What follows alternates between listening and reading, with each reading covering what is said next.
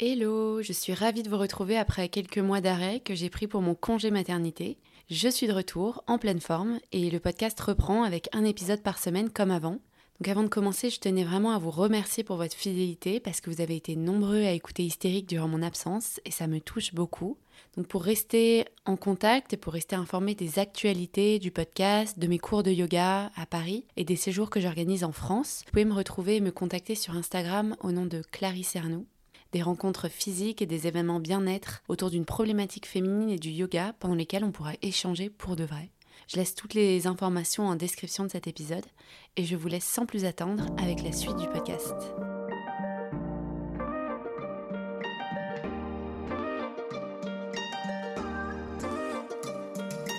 Bienvenue dans Hystérique, le podcast qui permet aux femmes de dire tout haut ce qu'elles vivent tout bas. Je m'appelle Clarisse, je suis professeure de yoga et j'ai créé ce podcast bienveillant qui autorise chacune à s'exprimer pleinement pour une parole plus libre et déculpabilisée. Parce qu'elle a longtemps été considérée comme une névrose féminine, l'hystérie représente aujourd'hui le symbole de la mauvaise prise en charge des troubles féminins par la société. Endométriose, fausse couche, ménopause, surcharge mentale. Dans chaque épisode, vous découvrirez l'histoire inspirante de femmes qui nous confient comment elles ont réussi à surmonter et à apprivoiser ce qui semblait faire d'elles des hystériques. Autant de témoignages pour déconstruire les tabous féminins et décomplexer toutes celles qui nous écoutent. 8 femmes sur 10 en France seraient concernées par la charge mentale domestique. Pensez à prendre rendez-vous chez le médecin pour les enfants, faire les courses, chercher les idées de cadeaux pour la belle famille. Vous savez, cette liste mentale permanente de tâches à accomplir. Un terme qui est défini récemment dans le Larousse comme étant un poids psychologique que fait peser la gestion des tâches domestiques et éducatives, engendrant une fatigue physique et surtout psychique. À la naissance de leur deuxième enfant, Sophie et son mari ont fait un choix. Elle contribuerait à travailler et il deviendrait père au foyer. Ils trouvaient cette décision logique et confortable. La société leur a répondu qu'elle était radicale. De l'envie d'enfant à l'organisation de la vie domestique, en passant par la grossesse, l'accouchement et la dépression du postpartum, Sophie nous raconte les différents sujets auxquels sont confrontés les parents. Dans cet épisode, Sophie questionne la répartition genrée des rôles, les congés parentaux, le rapport au travail, la culpabilité maternelle, l'argent, le mode de garde ou encore la charge mentale. Autrice de l'essai Qui s'occupe des enfants, elle nous ouvre des pistes de réflexion enrichissantes et nous invite avec bienveillance à nous interroger sur les multiples manières de faire famille. Je vous laisse avec l'interview de Sophie et je vous souhaite une très bonne écoute. Hello Sophie, je suis très heureuse euh, de t'accueillir aujourd'hui. Bonjour Clarisse. Est-ce que tu peux commencer par te présenter à nos auditeurs? Oui, donc je suis Sophie Adriansen, euh, je suis écrivaine, euh, autrice de à peu près 70 livres, dont plusieurs d'entre eux traitent de la maternité ou de questions féminines au sens large. et je suis aussi maman de deux enfants, deux garçons de 4 et 7 ans. Super. Et oui, alors pour la petite histoire, je, t'ai déjà reçu euh, dans ce podcast. Pour celles et ceux que ça intéresse, c'était euh, le deuxième épisode, donc euh, ça remonte. dans cet épisode, tu nous as raconté ton accouchement en urgence, ta dépression postpartum qui, en a suivi, le chamboulement de l'arrivée du premier enfant et comment comment t'as fait en sorte de pas reproduire ça pour le deuxième. Et justement, aujourd'hui, euh, tu reviens pour nous parler de l'organisation à la maison suite à l'arrivée de ton deuxième. Euh, et tu as écrit un livre à ce sujet qui s'appelle Qui s'occupe des enfants. Euh, est-ce que tu peux nous dire un petit peu ce que tu as fait différemment? Oui, il y a eu un gros changement en fait après l'arrivée de mon deuxième enfant, mais qui est lié à ce que tu viens de dire là en rappelant notre premier podcast ensemble, parce que euh, euh, pour éviter donc que je vive de nouveau une dépression du postpartum, une des choses euh, auxquelles on a décidé d'être attentif, mon conjoint et moi, c'est ma santé mentale. Et, et je sais que pour que j'aille bien mentalement, il faut que je puisse faire euh, ce qui est le plus important pour moi, à savoir euh, l'écriture, mm. euh, qui est mon travail et mon gagne-pain depuis depuis plus d'une dizaine d'années. Et donc, à la naissance de notre deuxième enfant, nous avons décidé que moi, je continuerai à travailler à temps plein et que mon conjoint deviendrait père au foyer. donc, c'était une j'allais dire une petite révolution dans notre couple, mais qui finalement s'est faite de façon assez euh, fluide euh, entre nous. Ok, c'était assez naturel pour vous de, de prendre cette, euh, cette décision-là, quoi. Oui, parce qu'en fait, plusieurs choses se sont euh, rejointes à ce moment-là. Il y avait donc euh, cette réflexion que j'ai menée sur euh, mon rapport entre le travail que je que je fais et ma santé mentale. Et puis, en parallèle, mon mari a mené lui une réflexion sur son propre rapport au travail, à l'ambition. il s'est demandé si son identité se euh, se résumait au travail, si c'était par le travail qu'il souhaitait se définir. Bon, spoil, il est arrivé à la conclusion que non. Euh, et s'est rendu compte qu'il avait euh, atteint les objectifs euh, professionnels qui s'étaient fixés et que il n'avait plus d'ambition professionnelle non non atteinte et que sa principale ambition dans la vie finalement c'était d'accompagner nos enfants euh, en utilisant euh, pour ça aussi tout ce que ces années d'expérience en entreprise, en tant que salarié, en tant que dirigeant d'entreprise, créateur d'entreprise, lui avait euh, fourni. Mmh, ok. Et alors comment vous êtes organisé du coup? Vous vous êtes vraiment dit que c'était lui qui gérait à 100% l'organisation, la maison, les enfants, et toi qui travaillais, ou est-ce que vous avez fait un petit peu de, tu vois, 80-20% ben, c'est-à-dire que sur le papier, euh, on s'est dit ça. Dans les faits, euh, on n'est pas à 100% d'un côté et zéro de l'autre dans les tâches parentales. Aussi parce que ce choix-là, euh, et c'est ce qui le rend, euh, m'y attendez pas, mais c'est ce qui le rend finalement assez original. ce choix-là n'est pas forcément bien vu, en tout cas, soulève des réticences et qui vont jusque au fait que moi je culpabilise si on ne me voit jamais à l'école, si on ne me voit jamais à la crèche, il n'y a plus de crèche euh, désormais, mais euh, si on ne me voit pas euh, accompagner une fois de temps en temps aux activités euh, euh périscolaires par exemple. Donc en fait, là où on a on avait décidé que c'était mon conjoint qui se chargeait de, de, tout ça, je me rends compte que bon, alors il y a une curiosité de ma part évidemment. Moi, j'ai envie de voir euh, comment est la classe cette année, à quoi ressemble la nouvelle maîtresse, euh, où est-ce que les enfants font euh, leurs activités. Mais il y a aussi le fait que euh, je, je n'ai pas envie bah, qu'on puisse penser que la maman est pas du tout présente. et puis je culpabilise si je ne vit jamais euh, ces moments-là de, de trajet euh, où on discute autrement avec les enfants. Donc, par exemple, rien que pour euh, cet aspect-là, de les, de les conduire à différents endroits, je me rends compte que je suis incapable de laisser tout faire à mon conjoint. Ouais. alors que sur le papier, c'est clairement dans les dans les tâches qui lui reviennent et qu'il est disponible pour ça et partant pour ça. et puis à la maison, il y a quelques quelques petites choses encore que je que je ne lâche pas avec l'idée euh, que c'est mieux fait quand c'est fait par moi, euh, ou euh, que c'est plus rapidement fait quand c'est fait par moi pour euh, des choses qui vont être des, des, inscriptions à remplir, ce genre de mmh, choses. Donc, on est peut-être plutôt, j'ai pas fait le compte parce que c'est difficile à quantifier, mais on est peut-être plutôt euh, autour d'un 80-20 que d'un 100-0. Ouais.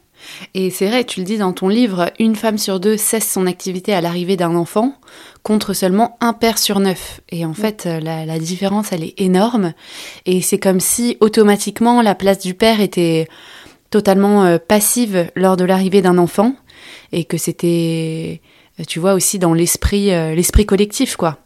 Ben oui, mais ça, euh, moi, il me semble qu'il y a un signal très fort qui va dans le sens de ce que tu dis, qui est envoyé dès la maternité, euh, parce que euh, si on n'accouche pas dans une euh, dans une clinique privée qui qui offre un, un niveau d'hébergement de type hôtelier où il y a des chambres doubles, et eh ben sinon en fait la mère elle est dans dans son lit de maternité.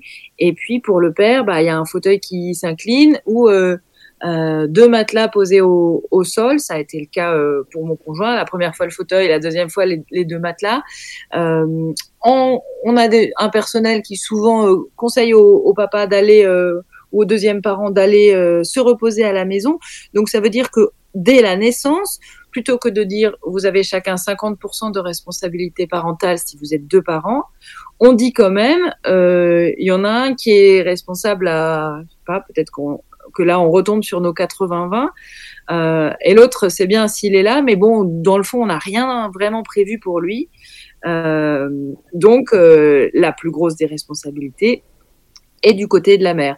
Et, ensuite, c'est comme s'il fallait que le, père euh, regagne ses pourcentages s'il veut arriver au même niveau euh, euh, que, que la mère dans le cas d'un couple hétérosexuel. Je parle du couple hétérosexuel parce que c'est mon, euh, c'est mon cas et que c'est la situation d'une part que je connais le mieux de fait et d'autre part qui est actuellement la plus documentée il y a d'autres problématiques qui se qui se présentent euh, quand le deuxième euh, parent est une deuxième maman. Mm. Mais voilà, dès l'arrivée de l'enfant, en fait, on dit euh, il y a un des deux parents qui est un peu plus responsable que l'autre. Euh, ça se traduit ensuite avec des, des hommes, par exemple, qui peinent à faire valoir leurs droits au congé paternité. je ne parle pas du congé parental qui est optionnel et qui peut être long, mais les jours qu'on considère comme étant obligatoires et d'ailleurs euh, ils sont obligatoires, c'est-à-dire qu'on est en droit d'attaquer l'employeur s'il refuse. Mmh. Mais dans les faits, il y a beaucoup de pression euh, psychologique qui font qu'il y a une grande partie des hommes qui n'osent pas euh, prendre toute la durée de ce congé-là parce qu'on leur fait comprendre que que sinon en fait, je sais pas, ils auront pas leur prime ou que ça ira moins bien professionnellement, que juste ils, ils ne doivent pas s'absenter aussi longtemps. Donc ça accentue aussi le décalage dans les tout premiers moments de de la vie de l'enfant, qui est le moment où euh, bah, la maman, elle a besoin euh, de se reposer, elle a besoin d'aide, très concrètement. Euh, c'est le moment où elle commence à tisser le lien avec son enfant. Et bah, pour le père, ce moment-là, il est reporté, décalé, ou en tout cas, le, le, lien ne peut pas être tissé de façon aussi aussi intense, parce que en gros, tout dans la société lui dit retourner bosser rapidement. Quoi. Ouais, c'est ça. On lui demande d'être en retrait dès le jour 1 de de l'arrivée du bébé. C'est vrai que moi, ça m'avait vraiment marqué pour mon accouchement. J'avais demandé avant si mon conjoint pouvait être là. Et on m'avait dit, on préfère que les pères se reposent. Euh, sous-entendu, on ne veut pas qu'il dorme ici et on préfère qu'il aille dormir. Euh, bien dormir, j'entends. Et j'avais trouvé ça aberrant, dans le sens où c'est la femme qui accouche. Euh, c'est la femme à qui on dit reposez-vous bien, prenez soin de vous après l'accouchement, etc et à qui on fait peser cette responsabilité des premières nuits seules euh, à la maternité. Et je trouve ça assez, euh, je trouve ça assez dur. Sans finalement demander non plus au père euh, ce qu'il en pense ou ce qu'il souhaite, parce que moi j'ai interviewé un certain nombre de pères euh, pour euh, pour le livre, soit des pères au foyer, soit des pères sur des aspects précis. Euh, un, un, papa par exemple qui a fait une dépression du postpartum à la naissance de son premier enfant. en fait, les pères je considère aussi qu'on ne leur demande pas comment ils vont, alors que euh, évidemment il n'y a pas les mêmes bouleversements euh, physiques que pour euh, une mère à l'arrivée d'un enfant, mais en termes de bouleversement psychologique, on est du même ordre. Il y a mm. un bouleversement hormonal qui se qui se crée aussi chez les hommes, et donc, euh, peut-être que le plus simple, ce serait. Moi, en fait, je dis pas il faut imposer euh, euh, la présence des pères, par exemple, mais je me dis qu'il faudrait peut-être simplement leur demander leur avis et, et agir en fonction, et que le, le, père qui serait demandeur de rester puisse le faire dans de, de bonnes conditions pour l'ensemble de la cellule familiale nouvellement créée. Oui, complètement. Des conditions qu'il choisit aussi, parce que c'est vrai qu'on on, leur demande jamais leur avis. Et sur la dépression euh, postnatale des pères, je crois que j'avais lu que c'était 10% euh, des pères euh, qui faisaient une dépression après l'arrivée d'un enfant. Et que hum, pour lutter contre les premiers signaux de cette dépression, il fallait notamment passer plus de temps avec son enfant pour créer des liens avec lui. Euh, effectivement, ça, c'est ce qu'on ne leur permet pas de faire avec, euh, bah voilà, ce que tu disais, cette, cette, euh, cette idée de congé paternité qui était compliquée à avoir, la place de, de, du père à la maternité, enfin plein de, plein de petites choses qui font qu'il est, il est relayé clairement au second plan. Ouais. Et justement, comment est-ce que tu as senti que, que, vous étiez à contresens avec la décision que tu as prise avec, avec ton conjoint? Est-ce que tu peux nous donner des exemples concrets? Alors euh, oui, alors il y a des choses vraiment euh, là, là qu'on est en, en période de, de rentrée. Euh, on a rempli les petites fiches avec les informations sur les parents des enfants et donc ça fait quelques années que je m'inscris puisque c'est toujours moi qui remplis les fiches fait partie des choses que je lâche pas. Je me mets en parent d'eux puisque je suis moins présente et que je suis souvent en déplacement euh, ailleurs en France euh, pour aller euh, rencontrer des jeunes lecteurs dans les établissements scolaires notamment. Et, et, des fois, je dors sur place. Enfin, bref, mon conjoint, il est là. c'est lui qui emmène les, les enfants à l'école la plupart du temps et qui les emmène à la crèche. Donc, depuis qu'on a organisé la famille comme ça, je l'indique en parent 1. Et un certain nombre de fois, quand il y a eu besoin de venir euh, chercher un enfant euh, de façon euh, exceptionnelle parce que pic de fièvre, par exemple, eh bien, le message est arrivé sur mon répondeur à moi, parent 2 donc, à un moment où, bien sûr, sinon c'est pas drôle, je pouvais pas écouter, j'étais occupée, enfin voilà, typiquement en rencontre scolaire où je décroche pas mon téléphone pendant trois heures. Et donc, on m'avait contacté moi en déplacement, alors que euh, on avait vu euh, le le père déposer l'enfant le, matin, le matin même. Parce que c'est un homme, on s'était dit, c'est la maman qu'on prévient que l'enfant a de la fièvre pour venir le chercher. Ça, je trouve ça assez ahurissant, surtout quand on sait, et c'est le cas, c'est le cas chez, chez nous, on, on, le sait, il y a très peu de personnel masculin employé dans la petite enfance. Globalement, dans les crèches et dans les écoles maternelles, c'est euh, un secteur où les femmes sont majoritairement euh, représentées, mais à plus de 90%.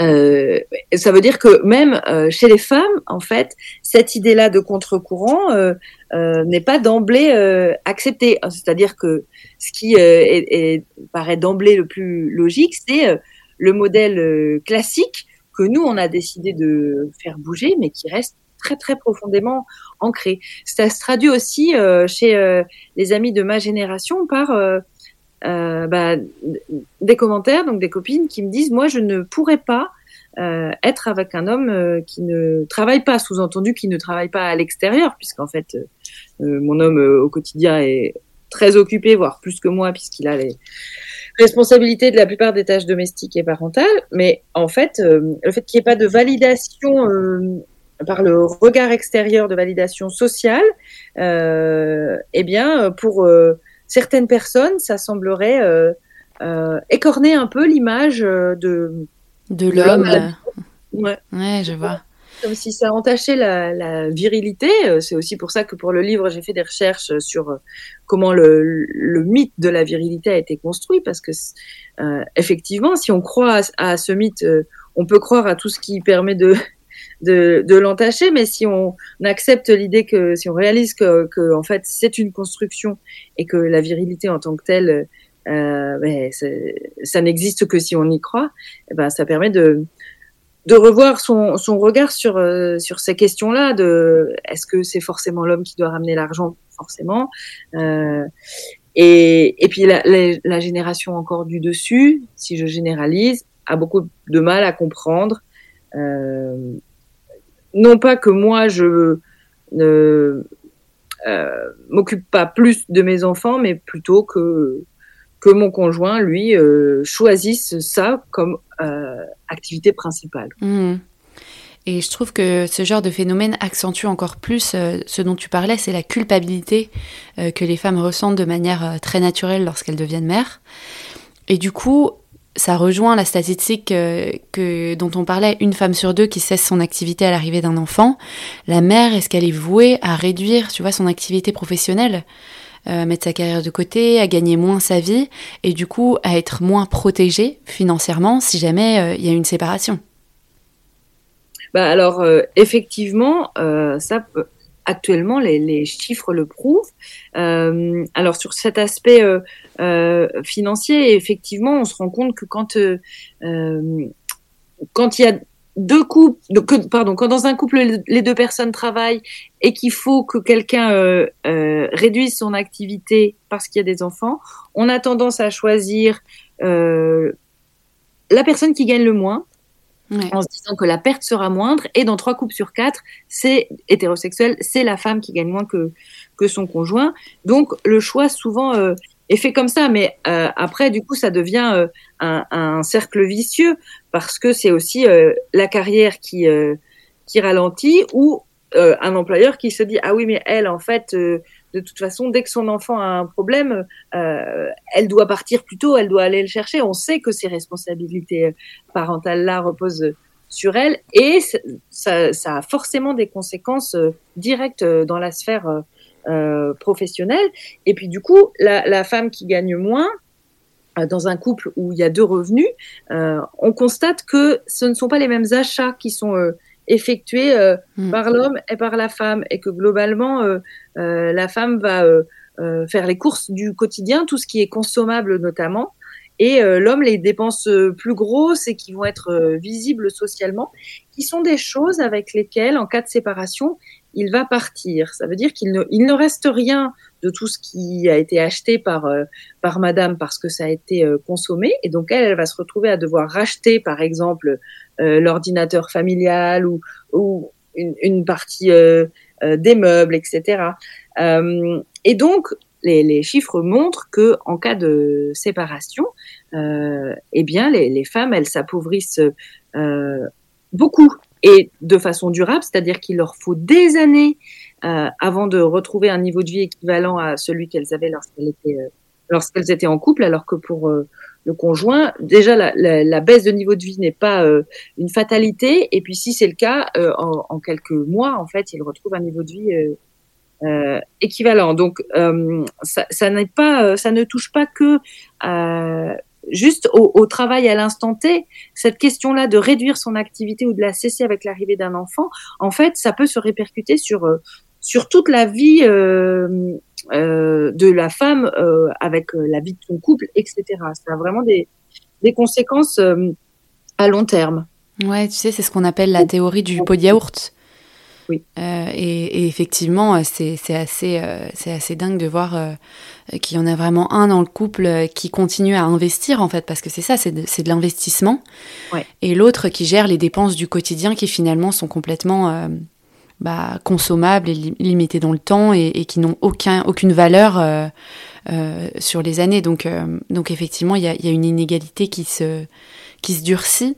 Exactement. Et puis en fait, le, les différents confinements ont révélé aussi que, euh, euh, eh bien, ça, ce qu'on vient de pointer quand euh, on travaille à l'extérieur, euh, a été euh, reproduit au moment où euh, tout le monde se retrouvait à, à la maison à gérer euh, à la fois les enfants et le travail. C'est-à-dire que globalement, les hommes euh, trouvaient une, une, pièce dans la maison ou un endroit pour s'isoler, porte fermée, mmh. pour télétravailler. Donc, il n'y avait pas tellement de rupture dans la continuité de l'activité professionnelle des hommes alors que euh, les femmes, euh, par exemple, installaient leur ordinateur portable euh, bah, soit dans un bureau mais porte ouverte avec les, les enfants qui, qui entraient sortaient, soit sur la table de la cuisine en surveillant le repas, en faisant faire les devoirs.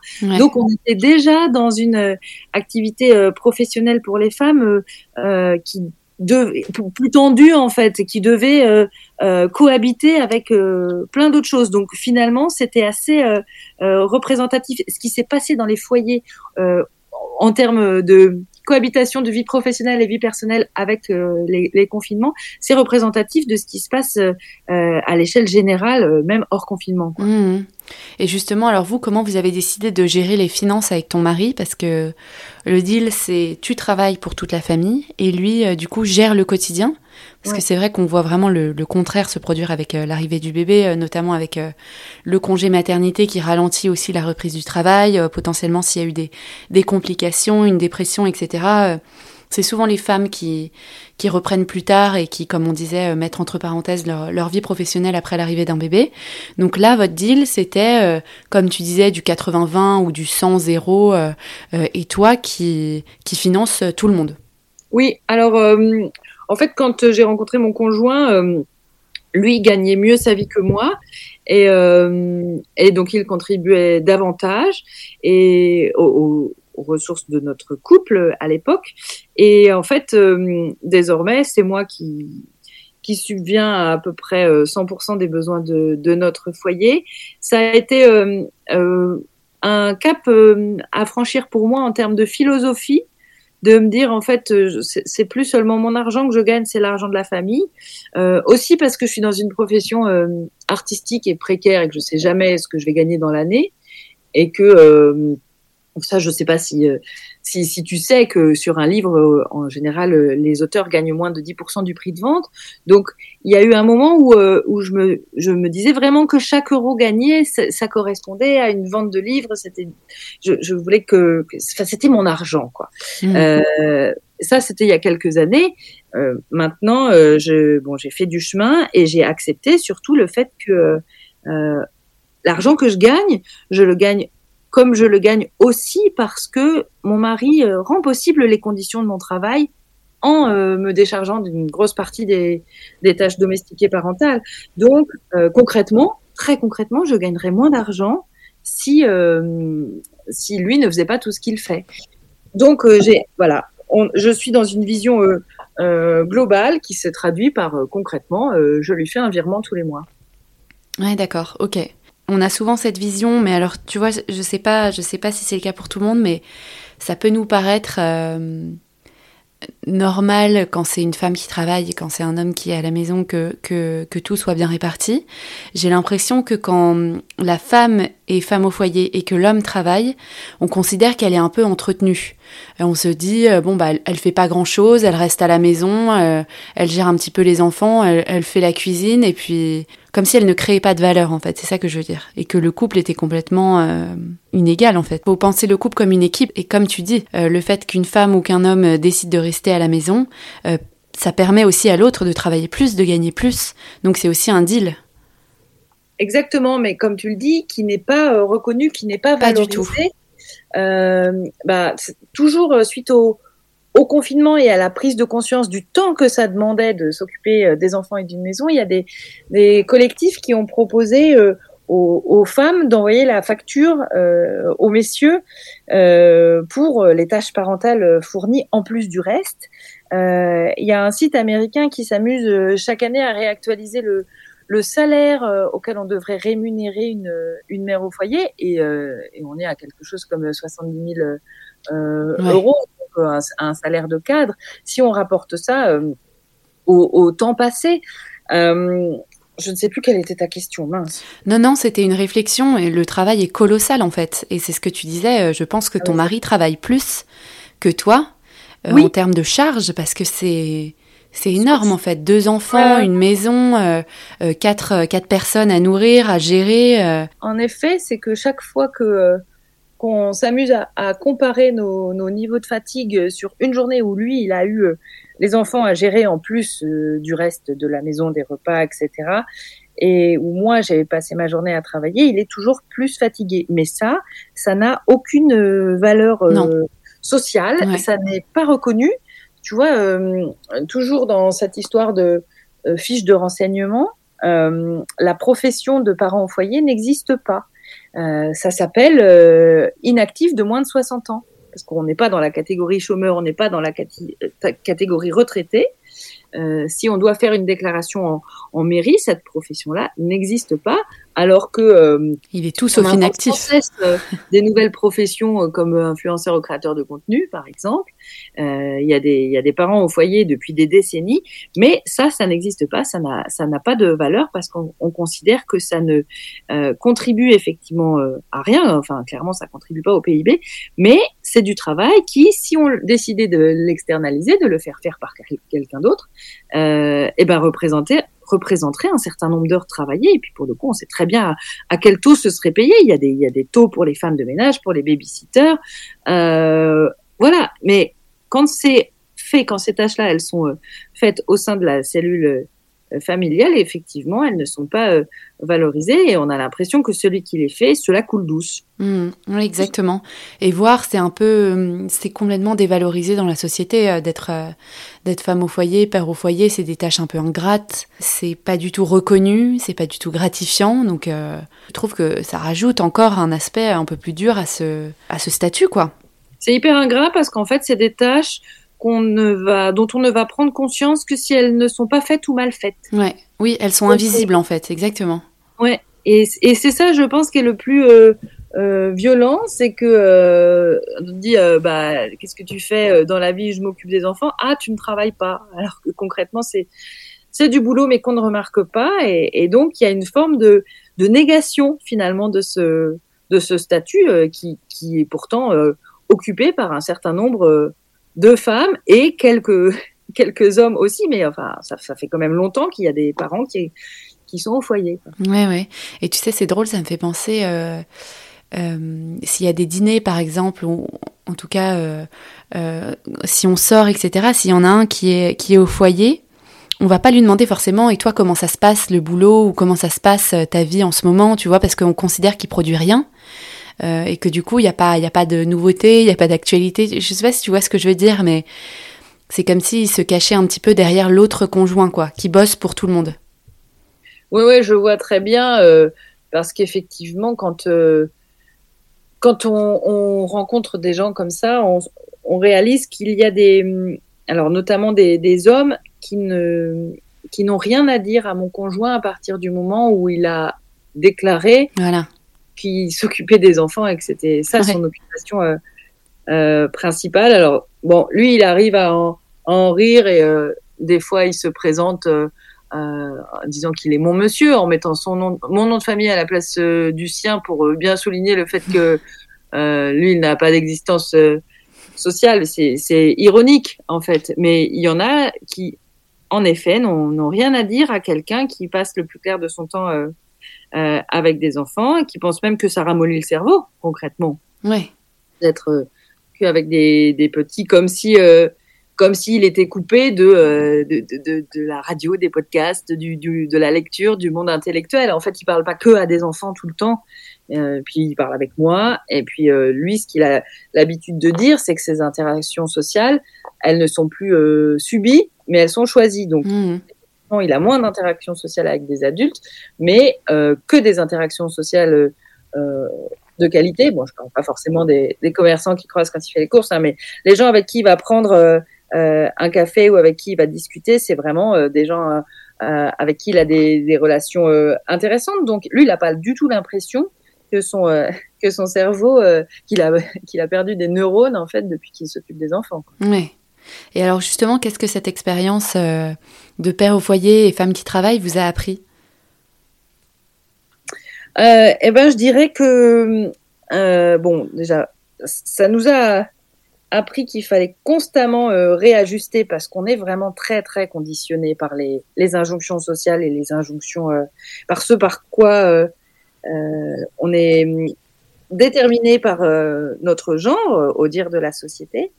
Et ce que ça m'a appris surtout, je crois, c'est que pour qu'une cellule familiale fonctionne, il faut que chacun y trouve son compte et qu'il n'y a que comme ça qu'on peut euh, arriver à un équilibre. C'est-à-dire qu'il faut, euh, il faut parler en fait, il faut, euh, il faut dialoguer, ne pas laisser le, ressentiment si on a l'impression que cette tâche-là on l'a faite alors qu'on ne devait pas ou que, ou que la balance elle se, elle bascule un peu trop dans, un sens ou dans un autre. en parler tout de suite pour, pour réajuster et se dire aussi que rien n'est euh, définitif. C'est-à-dire que c'est pas parce qu'on fait ce choix d'organisation à, à, un moment que ça va être pour toujours. Et, euh, et peut-être qu'à un moment donné, moi, je souhaiterais travailler moins, que mon conjoint souhaitera retravailler à l'extérieur. Euh, on n'envisage pas du tout les choses de manière euh, figée, mais vraiment de, de, manière fluide. Et la fluidité, l'élément essentiel de la fluidité, c'est le dialogue. Ouais. Et, euh, est-ce que tu penses qu'on va, va tendre un jour euh, vers le, parfait équilibre de la charge? Est-ce que tu penses qu'on va trouver, tu vois, après toutes ces, ces interviews de parents euh, que tu as eues pour ton livre, est-ce que tu as identifié un modèle idéal? Euh, Après, j'imagine que ça dépend de, chacun des couples. Ouais. Mais tu vois, comment on fait pour pallier à ces, à ces inégalités qui, qui perdurent et, et qui, qui ont la vie dure pour, pour les femmes, quoi? Et En fait, je crois que la clé, c'est pas euh, de chercher, euh, par exemple, l'inversion. Moi, je pensais que que c'était ça, euh, tu vois, que nous on choisissait. Et je me suis rendu compte assez vite que que l'inversion ne peut pas être l'objectif, que ça n'a pas de sens parce que si on inverse simplement les choses, euh, on inverse aussi la logique de domination. Ça, c'est pas du tout l'idée. Donc, je crois que il faut plutôt chercher à s'éloigner de la binarité. Et puis, alors pour le coup tous les autres modèles euh, familiaux hors euh, de la norme hétéro prouvent que, euh, que ça peut aussi très bien fonctionné et que ça fonctionne déjà depuis, euh, depuis fort longtemps. Mais l'idée, c'est vraiment de, de redéfinir les rôles parentaux hors de toute contrainte et notamment hors de toute contrainte de genre. Euh, mm. Se dire, euh, pour chaque élément de la parentalité, euh, qui s'en charge? Est-ce que c'est toi? Est-ce que c'est moi? Est-ce que c'est nous deux? Et comment? Et je pense que c'est comme ça qu'on peut arriver à un équilibre global qui sera qui sera peut-être pas l'équité parfaite sur le papier, mais hum, qui permettra à la famille au sens large de fonctionner. Ouais, exactement. Et je pense euh, que c'est très important ce qu'on ce s'est dit sur la charge, euh, sur la répartition des finances, etc. Je pense que c'est chaque couple euh, trouve son équilibre. S'il y en a un qui s'occupe plus des enfants, de la maison, etc., de toujours s'assurer que, que, tout le monde y trouve son compte et que et qu'il n'y a pas d'inégalités qui, qui, qui, vont se renforcer sur les années les années à venir, quoi. Effectivement. Et donc ça, ça nécessite de régulièrement se poser pour euh, se demander euh, si ça va ou si ça doit être amélioré et dans ce cas comment. Ouais. Et c'est une charge qui pèse, qui pèse beaucoup sur les femmes et, tu en parles dans ton livre, même, même pour celles qui ne veulent pas d'enfants. Parce que, comme tu le soulignes, euh, la question de, de la contraception repose aussi, repose aussi sur les femmes. Donc, on ne parle pas ici que de couples avec un enfant, on parle aussi de couples bah, peut-être qu'il n'en veut pas ou pas tout de suite. Et effectivement, il y a une charge domestique, une charge euh, mentale qui est plus forte. Euh, oui, oui, bah la, charge reproductive, euh, que ce soit choisir le moment où on fait des enfants ou veiller à ne pas en avoir, et la charge contraceptive, ça fait partie, comme tu le dis, des, des charges qui sont principalement assumées par par les femmes. Alors, et du coup, c'est tellement admis dans la société que il y a plein de moyens de contraception pour les femmes et euh, bah, la, la, recherche euh, pour les, par exemple pour la pilule pour hommes, euh, et ben elle est très lente, elle n'aboutit pas parce que les arguments c'est euh, des effets secondaires qui sont éventuellement une perte de libido, des bouffées de chaleur, des boutons, enfin bref les effets secondaires que les femmes se, oui. se coltinent depuis toujours avec la pilule. Pour les femmes, c'est pas un problème. Et puis on sait qu'il y a des risques aussi beaucoup plus graves. Hein. Il, y a, il y a des femmes euh, qui, euh, à qui on a prescrit une pilule qui qui correspondait pas et qu'on fait euh, euh, qui ont eu des accidents très très graves. Enfin, certaines en sont aussi décédées, donc ça peut aller très loin. Et puis, on, on, se heurte aussi en France à un problème de, de mentalité par rapport à, à, un moyen de contraception qui est, qui est la contraception définitive, donc pour ces messieurs, la vasectomie.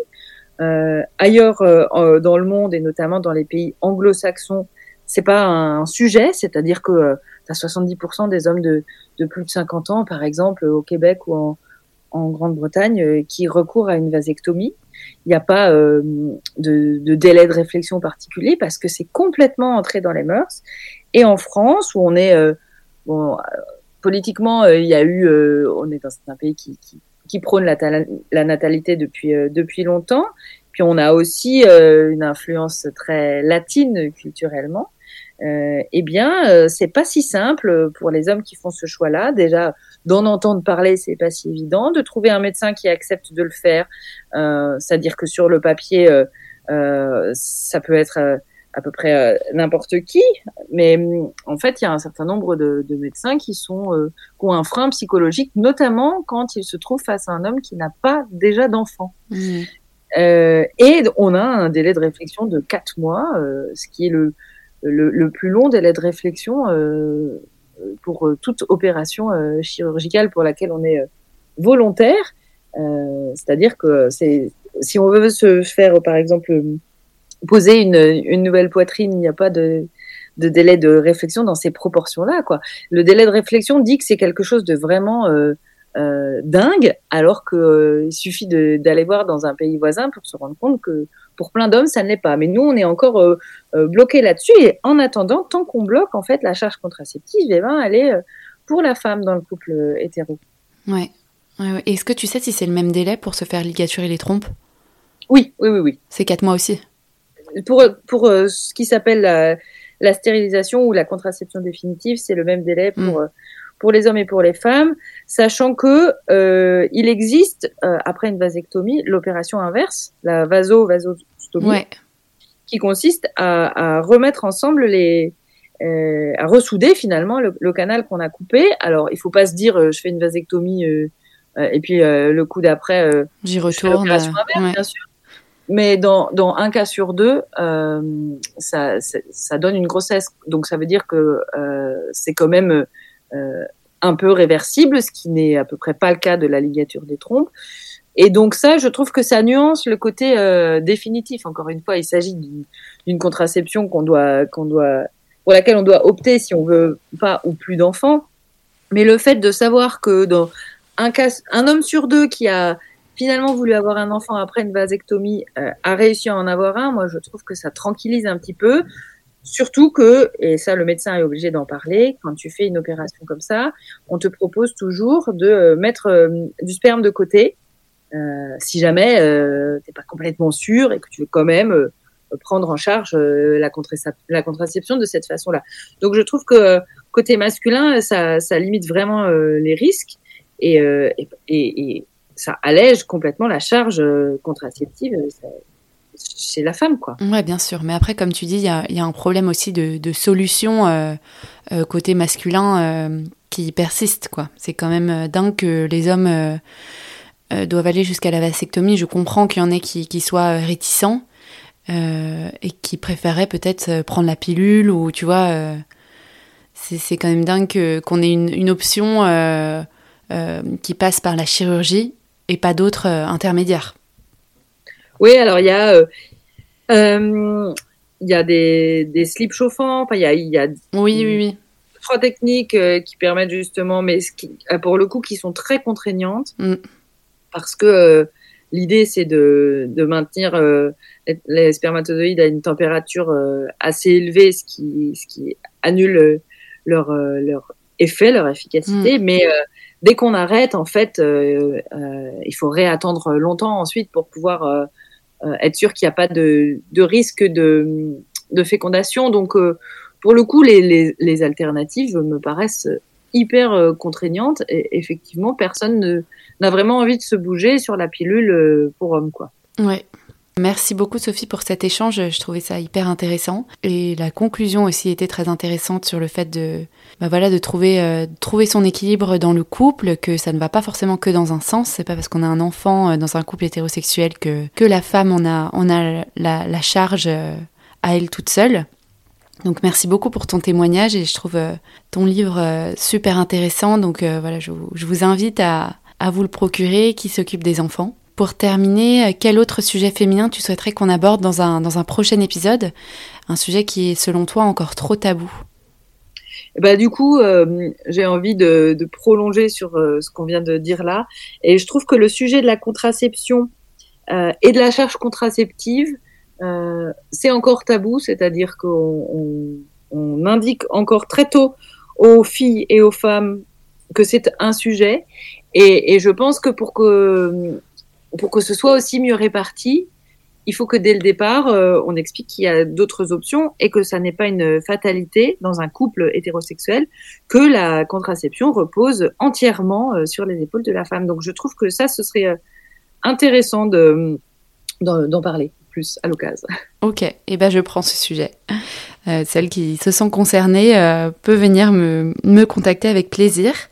Merci beaucoup Sophie, je te dis à très bientôt. J'espère que cet épisode vous a plu. Un grand merci pour votre écoute. Si vous souhaitez soutenir le podcast, n'hysitez pas à vous abonner et à mettre 5 étoiles sur votre plateforme d'écoute dès que vous avez un petit moment. Vous pouvez également me laisser un commentaire ou me contacter directement sur le compte Instagram hystérique.podcast pour partager votre histoire et à votre tour libérer la parole. Je vous dis à la semaine prochaine.